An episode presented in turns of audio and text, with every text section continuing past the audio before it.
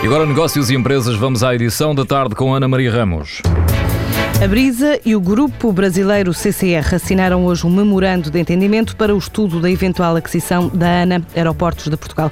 A parceria surge depois da dissolução do anterior consórcio, de que a Brisa fazia parte, designado por Asterion.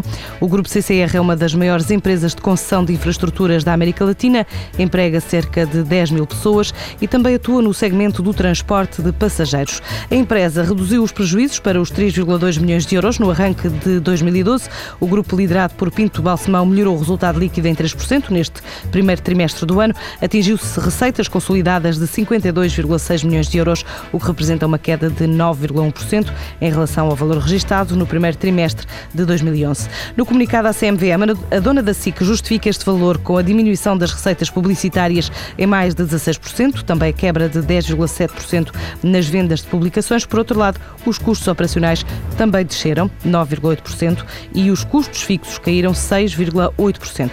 As vendas do grupo Delta SGPS cresceram 6,5% o ano passado para os 305 milhões de euros. A empresa estima continuar a crescer a dois dígitos este ano. Só no segmento do café em cápsulas, a estimativa é fechar 2012 a faturar 40 a 50 milhões de euros. Para já, os resultados do primeiro trimestre apontam para uma subida nas vendas, na ordem dos 33%, assim confirmou Rui Miguel Nabeiro, administrador da Delta Q, à TSF. Delta Q fechou o primeiro de 2012 a crescer 33%, em linha perfeitamente com os objetivos. O objetivo é exatamente este, fazer 33% no ano em termos de crescimento. Isto extremamente alavancado no ano de 2011 sozinho foi mais importante para nós do que os outros três anos anteriores eh, juntos. Portanto, Delta Q, missão número um, consolidação do produto naveiro cumprida. Agora, a missão número dois é foco nos nossos consumidores, foco na inovação para continuarmos a crescer e, e o primeiro trimestre fica visível de que estamos a cumprir com essas metas.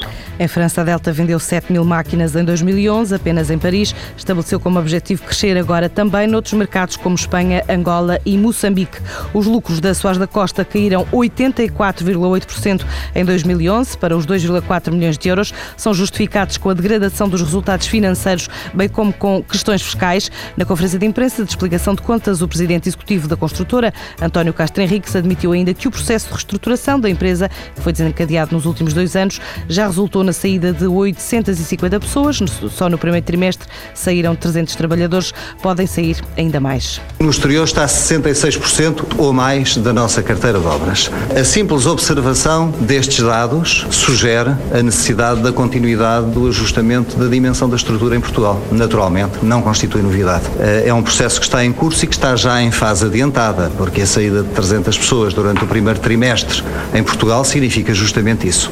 Podem sair mais pessoas da Soares da Costa pela redução da atividade em Portugal e a aposta no exterior. No final de 2011, a construtora tinha 5.500 colaboradores, dos quais 2.350 estavam em Portugal.